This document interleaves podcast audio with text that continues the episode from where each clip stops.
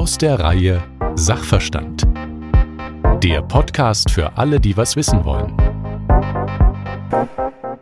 Schönen guten Tag, mein Name ist Jo Schück und ich sage herzlich willkommen zu Sachverstand. Ich bin mir sicher, viele von Ihnen und euch kennen das Gefühl, ich wohne in der Stadt, denke aber die ganze Zeit darüber nach, ob es nicht auf dem Land vielleicht doch besser wäre. Mehr Natur, mehr Tiere, besser für die Kinder und so weiter.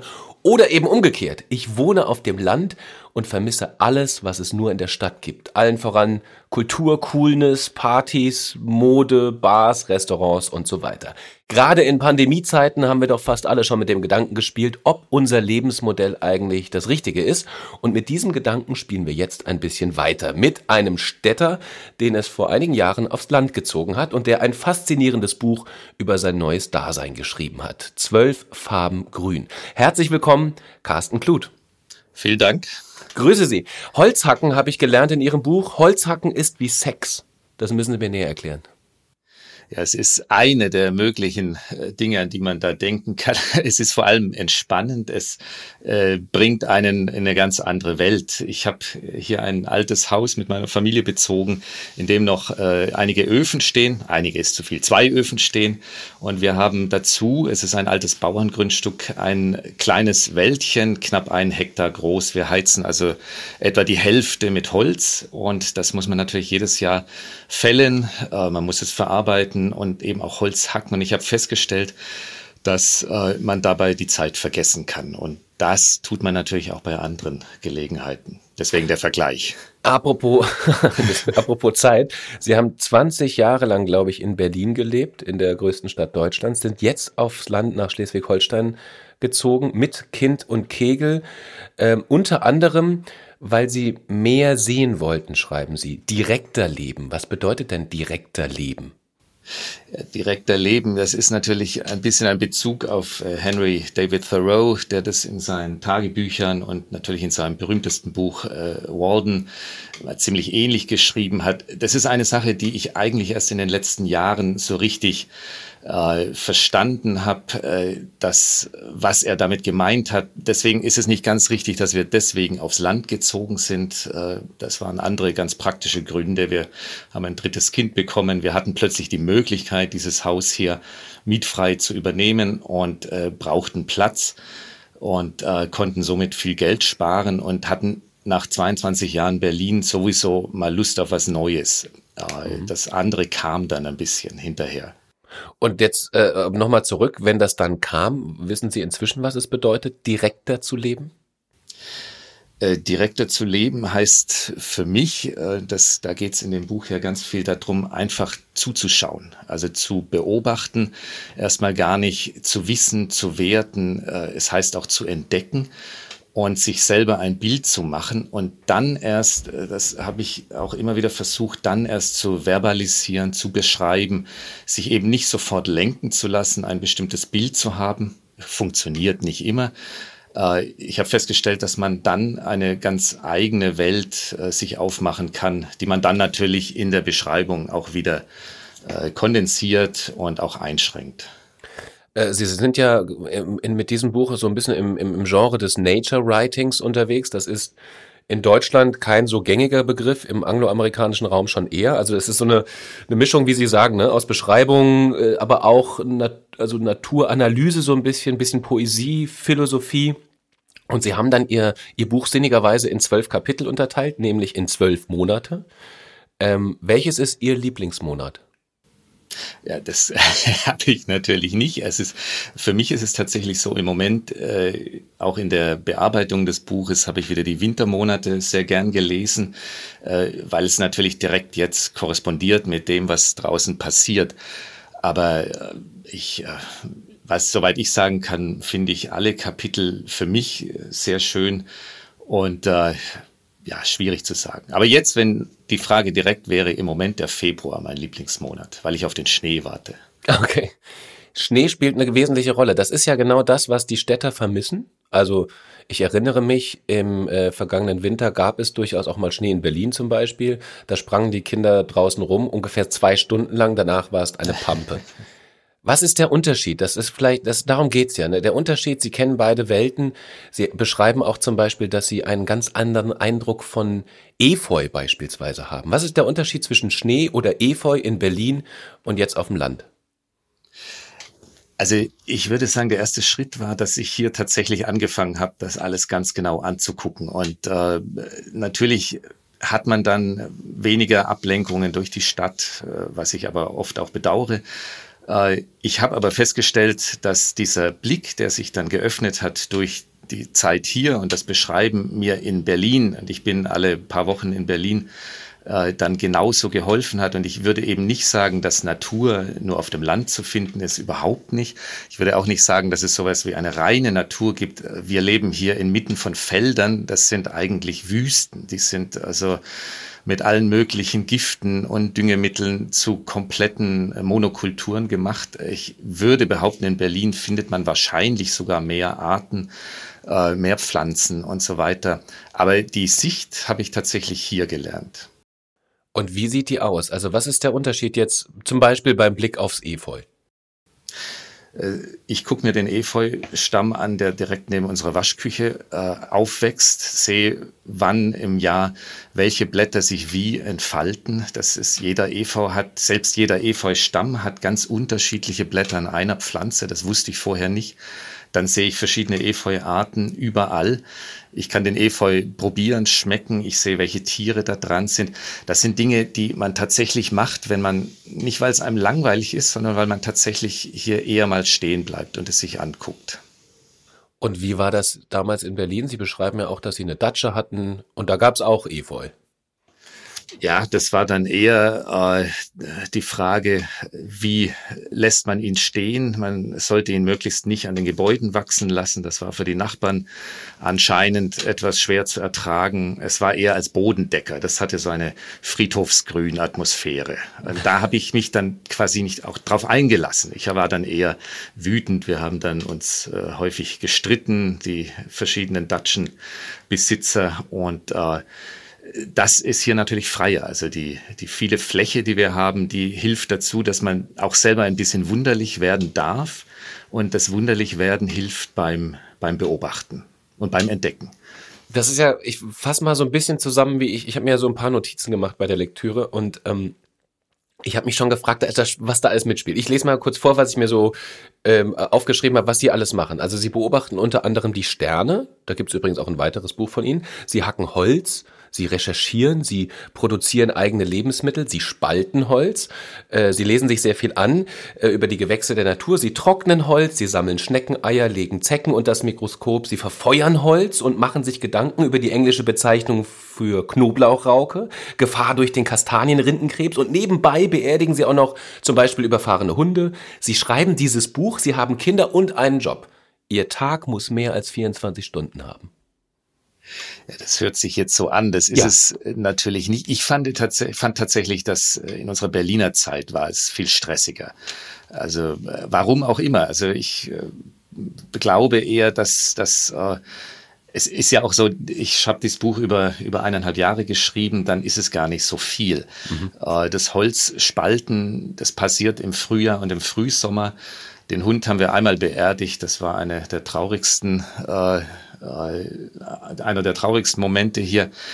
Äh, es kommt einem dann am Ende viel vor. Ich glaube aber, und das war auch eine Entdeckung, eben durch dieses Aufschreiben, dieses tägliche Notieren, ähm, das ich dann relativ diszipliniert gemacht habe jeden Tag, äh, hat man gemerkt, was alles in einem Tag drin ist. Und äh, deswegen, ich fühle mich nicht gehetzt oder überarbeitet. Äh, und meine drei Kinder leben eigentlich ganz gut hier für sich auch.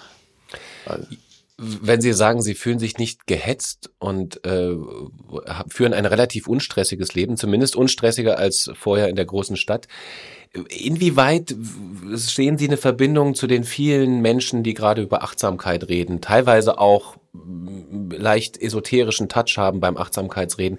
Ist da eine Verbindung oder wollen Sie die gerade eben nicht haben, diese Verbindung zu Ihrer Art zu leben?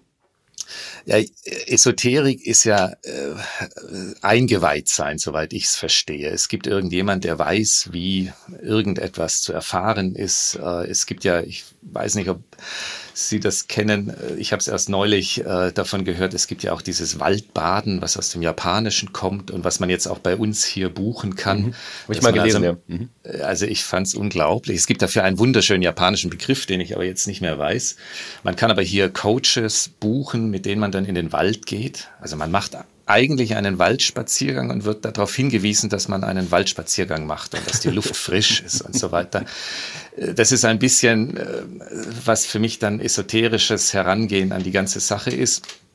Ich glaube, und da würde ich nochmal zu Thoreau zurückgehen, was ich hier gelernt habe, was ich ein bisschen in Berlin auch schon konnte, aber hier noch mehr gelernt habe, ist, dass man, wenn man einfach mal still stehen bleibt und guckt und wenn man einfach, man muss auch wirklich mal stehen bleiben, sich mal in die Wiese hinein hockt und mal anguckt, deswegen auch die Zecken mal anguckt oder sonst was, die wir hier sehr viel haben und die wir im Sommer unseren Kindern regelmäßig äh, und uns selber entfernen müssen, dann äh, fängt man an, sich wieder überraschen zu lassen. Dann sieht man überhaupt, was da alles ist.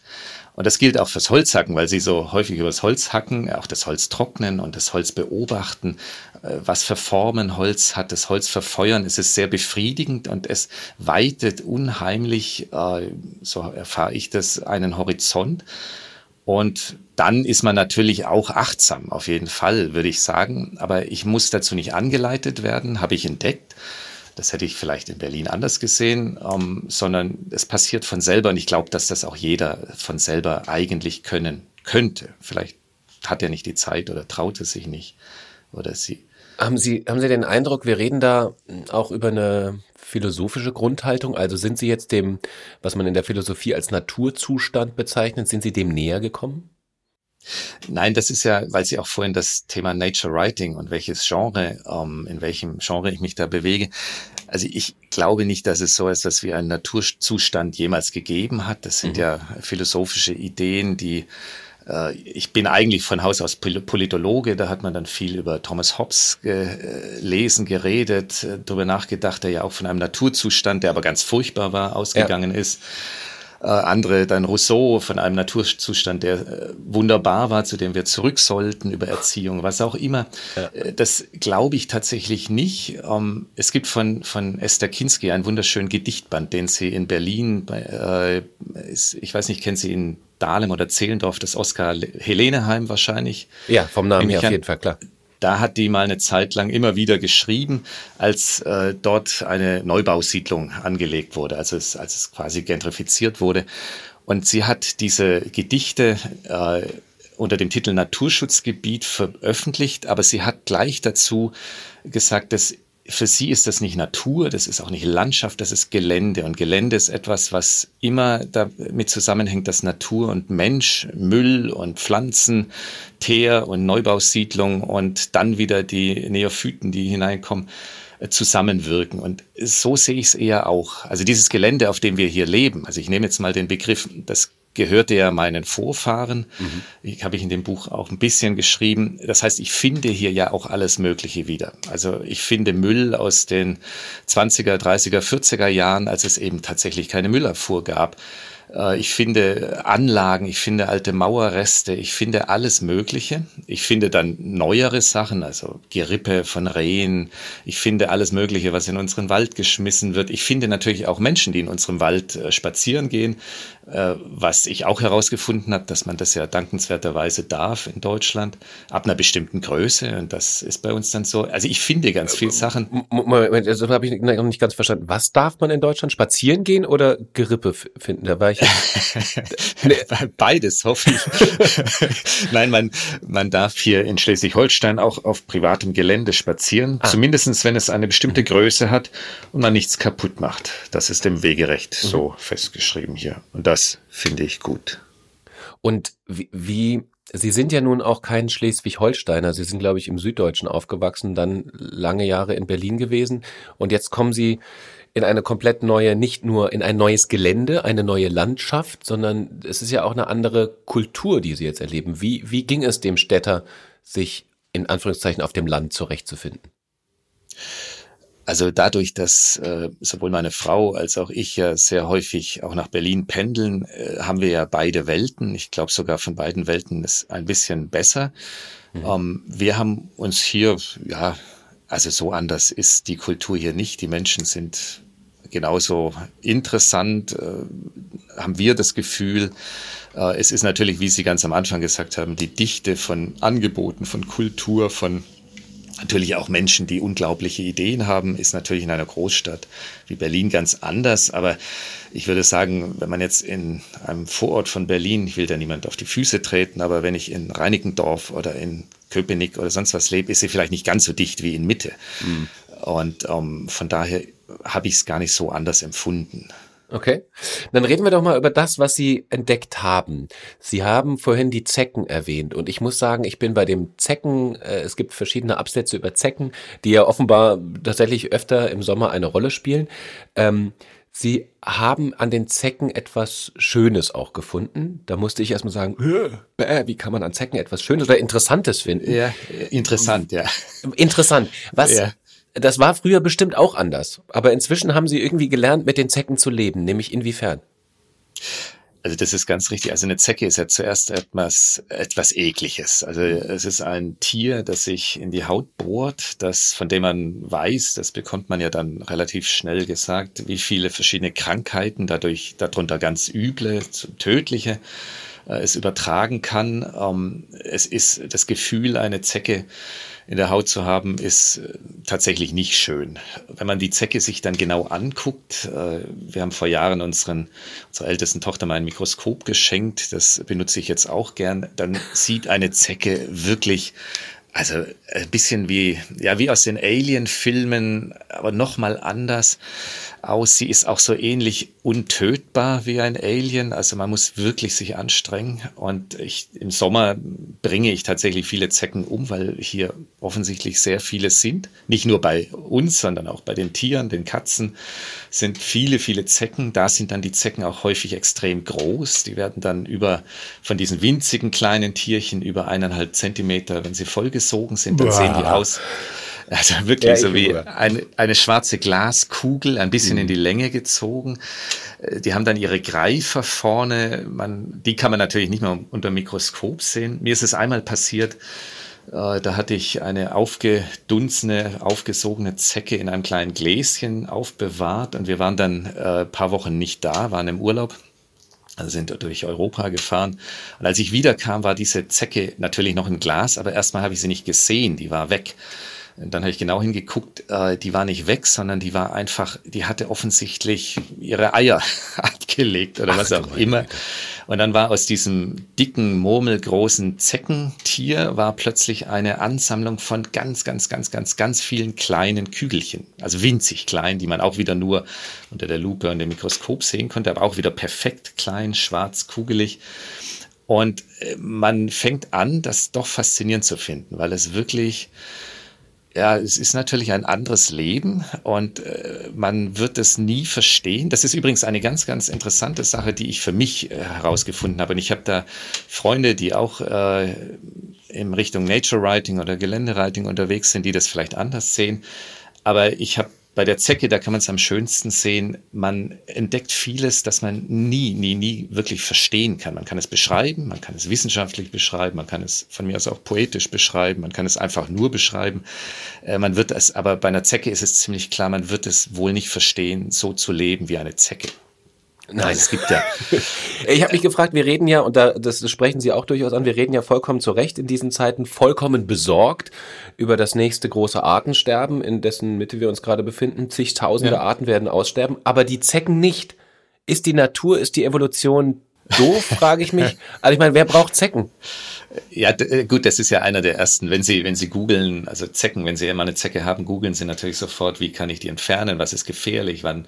Also mittlerweile wissen wir da relativ viel drüber. Und natürlich kommt immer die Frage, wer braucht Zecken? Und da gibt's natürlich dann schon wiederum äh, Biologen, die einem dann alles Mögliche erklären. Also Zecken haben offensichtlich ja eine Nische gefunden, in der sie leben können. Äh, es Zecken vermehren sich, es kommen ja durch den Klimawandel offensichtlich Zecken zu uns, die noch viel unangenehmer sind. Es mhm. kommt irgendeine Zecke aus Südeuropa, die einen tatsächlich über meterweise, meterweit verfolgen kann, die auch viel größer ist. Also das wird ja noch viel schöner.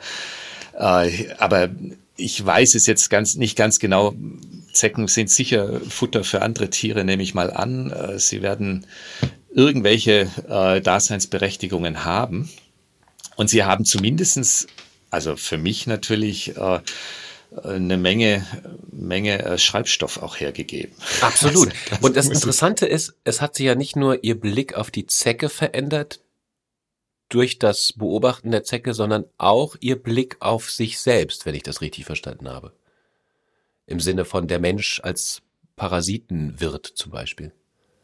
Ach so, ja, das sind, sind verschiedene Sachen. Also natürlich, äh, das ist ja ein alter Topos. Äh, der Mensch ist auch eine Art Parasit der Erde. Ähm, das liegt natürlich nahe, jetzt gerade in unserer Zeit, äh, dass wir mit dem Klimawandel oder der kommenden Klimakatastrophe, die wir zum allergrößten Teil verursacht haben, natürlich entdecken, dass wir natürlich für diese Welt und äh, weil Sie Artensterben gesagt haben, auch da sind wir ja, das haben wir hier direkt vor der Nase, natürlich massiv daran mit der industriellen Landwirtschaft etc., um unsere Welt äh, we wesentlich ärmer zu machen. Also liegt es ein bisschen nahe zu sagen, wir sind da auch ein Parasit. Wir sind es ja auch, wir leben äh, von Dingen, die wir nicht selber erschaffen haben, mhm. von Voraussetzungen, die nicht von uns selber stammen. Ähm, ein anderer Punkt, der vielleicht nicht ganz so negativ ist, der aber auch etwas über mich selbst mir gesagt hat, ist, ist dieses, dass wir tatsächlich Teil der Natur sind. Das wurde mir äh, erstmal so klar, das fand ich früher immer so klischeehaft und ähm, ja, hat sich immer so ein bisschen komisch angehört, aber wenn man sowas beobachtet, dann fällt einem irgendwann, also diese, diese jedem ja bekannte Tatsache, einfach nochmal besonders auf, dass wir ja nun aus denselben Atomen, aus denselben Teilchen bestehen wie alles andere um uns drumherum, dass wir denselben Prozessen unterliegen, dass wir dieselben Dinge auf unsere ganz eigene Art natürlich fühlen und äh, auf unsere eigene Art verstehen wollen, aber dass natürlich alle Wesen um uns rum, also von den Tieren, bei denen man es wahrscheinlich noch ein bisschen annehmen mag, dass die auch Gefühle haben, dass die eine Sicht auf die Welt haben, aber auch bei den Pflanzen und ich würde da auch noch weitergehen bei der gesamten Materie, dass wir das äh, Spinoza hat ja mal gesagt, jedes Ding, selbst der fallende Stein hat einen Antrieb, so zu sein, wie er ist, also mhm. zu fallen, Stein zu sein oder was auch immer. Mhm. Und diese etwas abwegige, für mich lange sehr abwegige Wahrnehmung, die ist mir jetzt schon näher gekommen. Und da vielleicht noch als letztes, äh, als äh, die Olga Tortarczuk ihre Nobelpreisrede gehalten hat, hat sie mal gesagt, wir brauchen eigentlich andere Narrative. Wir sollten nicht immer aus der Ich-Perspektive schreiben, weil wir eigentlich in einer Welt leben, die so komplex ist und von der wir jetzt ja mittlerweile merken, dass nicht nur wir da Akteure sind, sondern alles mögliche andere auch, dass wir vielleicht eine andere Stimme brauchen. Und die habe ich in meinem Buch manchmal versucht, äh, ob es geklappt hat oder nicht, das wird man dann sehen. Aber ich glaube, das ist tatsächlich etwas, was ähm, für mich hier auf dem Land oder in der Pendelsituation zwischen Land und Stadt viel klarer geworden ist. Wie hat sich das ausgewirkt auf Ihre Erziehungsarbeit? Also haben Sie ein anderes Verhältnis auch innerhalb der Familie äh, jetzt erschaffen? das, die Frage habe ich mir noch nie gestellt. Nein. Sie, Sie, reden so viel auch über Ihre Töchter und wie, wie, wie man mit Tieren umgeht und was die mittlere und die kleine und die große und so weiter. Also äh, man, man spürt schon, dass das eine Rolle spielt und offenbar beschäftigt Sie das ja auch im Alltag. Also äh, habe ich jetzt einfach mal angenommen, dass es Auswirkungen hat, auch diese neue, dieses neue Leben. Äh, es, es wird sicher Auswirkungen haben. Äh, bewusst ähm, ich würde eher sagen, das habe ich dann eher beobachtet. Ich wünsche mir natürlich bestimmte Dinge, dass man äh, vor Tieren, vor Dingen nicht sehr viel Angst hat. Ich beobachte ein bisschen, dass äh, unsere Art, also das war jetzt in der, in der, in dem ersten Lockdown war das ganz schön zu beobachten. Wir mussten ja trotzdem weiterarbeiten und unsere Kinder waren zwar im Homeschooling, aber das hat wesentlich weniger effizient funktioniert, als es es jetzt offensichtlich langsam tut. Mhm. Also waren sie viel draußen, wir haben sie viel rennen lassen und äh, ich hatte ein bisschen dieses Gefühl, das ist aber auch schon wieder ein Klischee, es ist fast so ein bisschen Bullerbühaft, die rennen rum, fallen ins Wasser. Wir haben ja auch einen kleinen Bach auf dem Grundstück, die können ja auch dann hier in die Wälder gehen und dann wirklich weit verschwinden.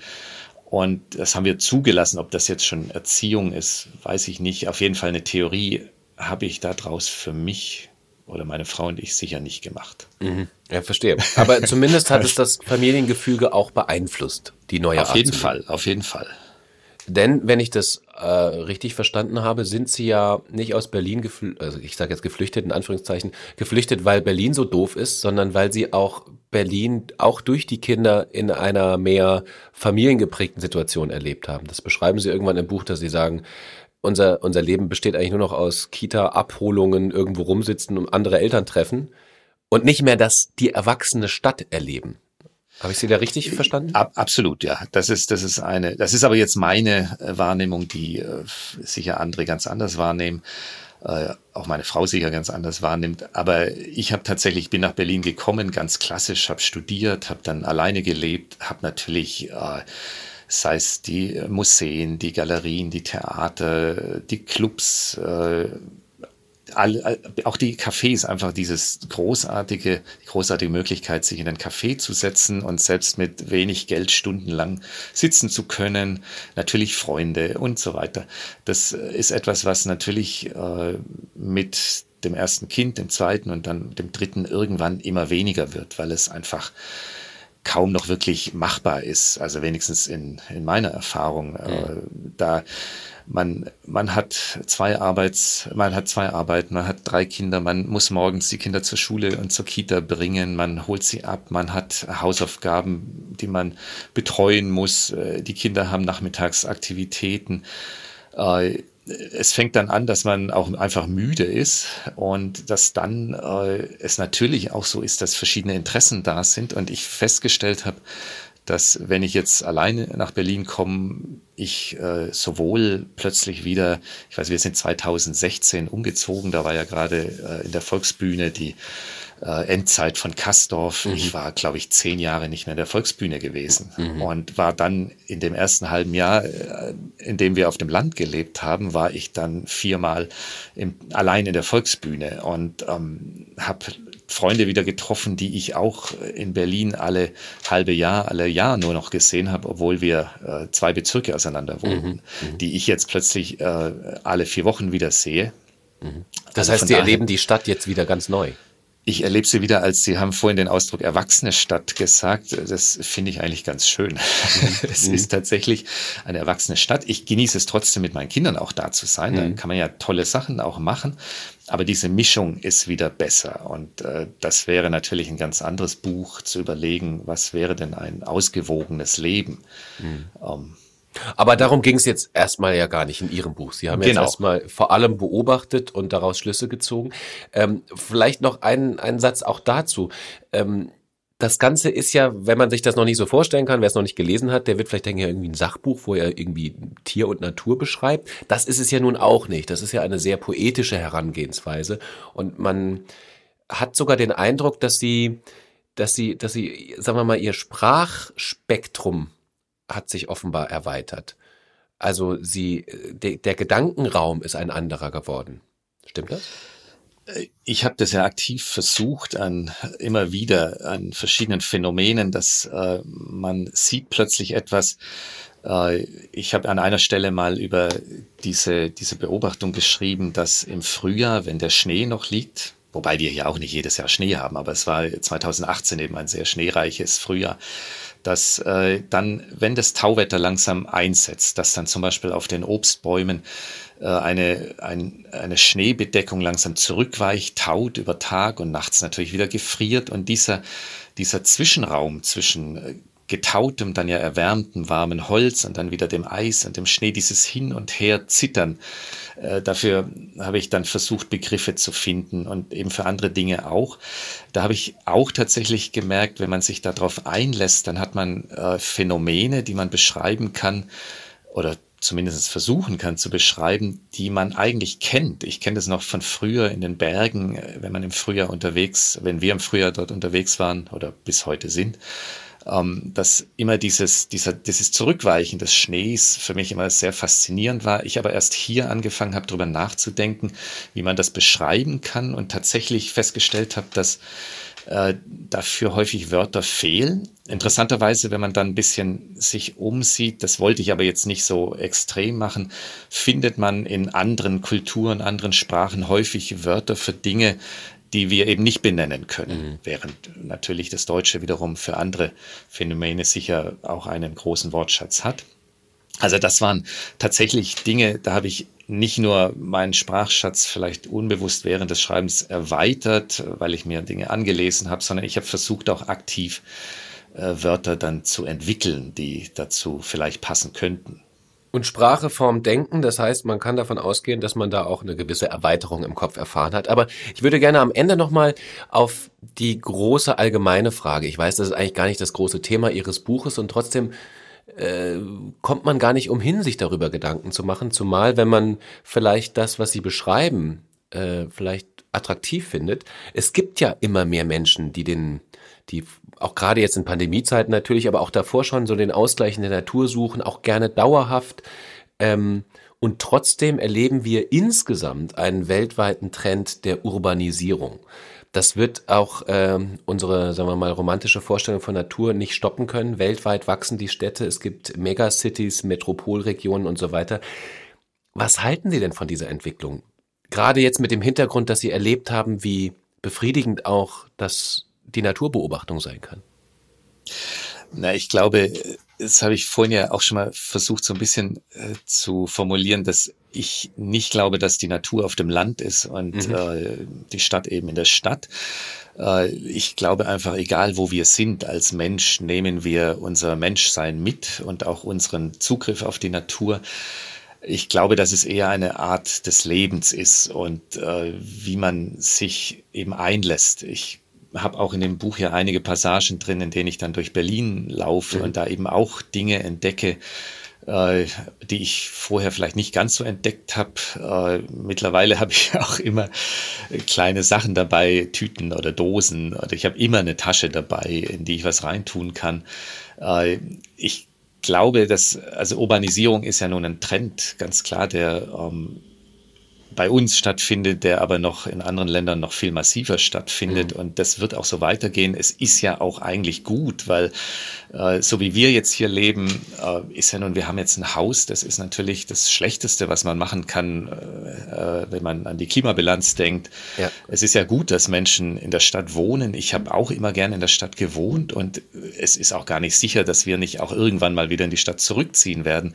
Es ist, glaube ich, wirklich die Art, wie man ähm, auf äh, Natur sieht. Und äh, ich habe ja vor allem tatsächlich über diese Wahrnehmung geschrieben, wenn man weitergehen möchte und sagen möchte, was wäre denn die richtige Art zu leben, äh, dann bin ich natürlich da vielleicht nicht, der, also die richtige Art zu leben, um eben unsere Welt zu erhalten und zum Beispiel äh, Artensterben, das sehe ich hier ganz direkt vor mir. Das kann man tatsächlich beobachten, auch andersrum beobachten, was man was für kleine Möglichkeiten es gibt, um zum Beispiel auch wieder ähm, Tieren zu helfen. Also ich habe in den letzten Jahren mehrere kleine Tümpel angelegt, ganz mhm. klein, wirklich wenige Quadratmeter. Und es ist unglaublich, was an, ein, an, was an einer Vielfalt an an Libellen, an Fliegen, an Larven, die durchs Wasser gehen, kleinen Würmern bis hin zu Fröschen, die vorher nicht da waren, die plötzlich da sind. Molche, Schlangen, alles ist plötzlich da, mitten auf, in einer Landschaft, die ja nun zwar auf dem Land ist, aber trotzdem natürlich auch hochindustrialisiert, wie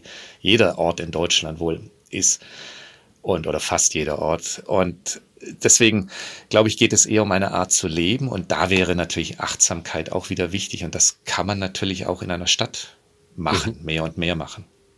Sind Sie heute ein glücklicherer Mensch als vor fünf Jahren? Ja, auf jeden Fall. Und äh, das hängt auch mit dieser Situation zusammen, dass äh, wir von beiden Welten etwas haben. Jetzt ein bisschen weniger natürlich äh, während dieser Zeit, aber dass wir uns einerseits, dass wir mehr Platz haben und äh, da sind wir auch sehr privilegiert, empfinde ich das, und gleichzeitig aber den Zugang zur Stadt haben. Hier von unserem Kleinstadtbahnhof sind es ziemlich genau drei Stunden zum Hauptbahnhof. Ich finde, damit kann man gut leben. Das ist natürlich auch ein bisschen Glück dabei gewesen und trotzdem äh, muss man natürlich auch sein eigenes Glück äh, selber schmieden. Ein ähm, poetisches, ein philosophisches Buch, das nicht nur sehr viel über den Autor sagt, sondern auch über die LeserInnen. Das kann ich bestätigen. Macht nachdenklich, ist schön manchmal, siehe Zecken auch ein bisschen eklig, aber insgesamt auf jeden Fall äh, eine sehr fruchtbare Lektüre. Ganz herzlichen Dank. Zwölf Farben grün. Danke, Carsten Kluth. Vielen Dank.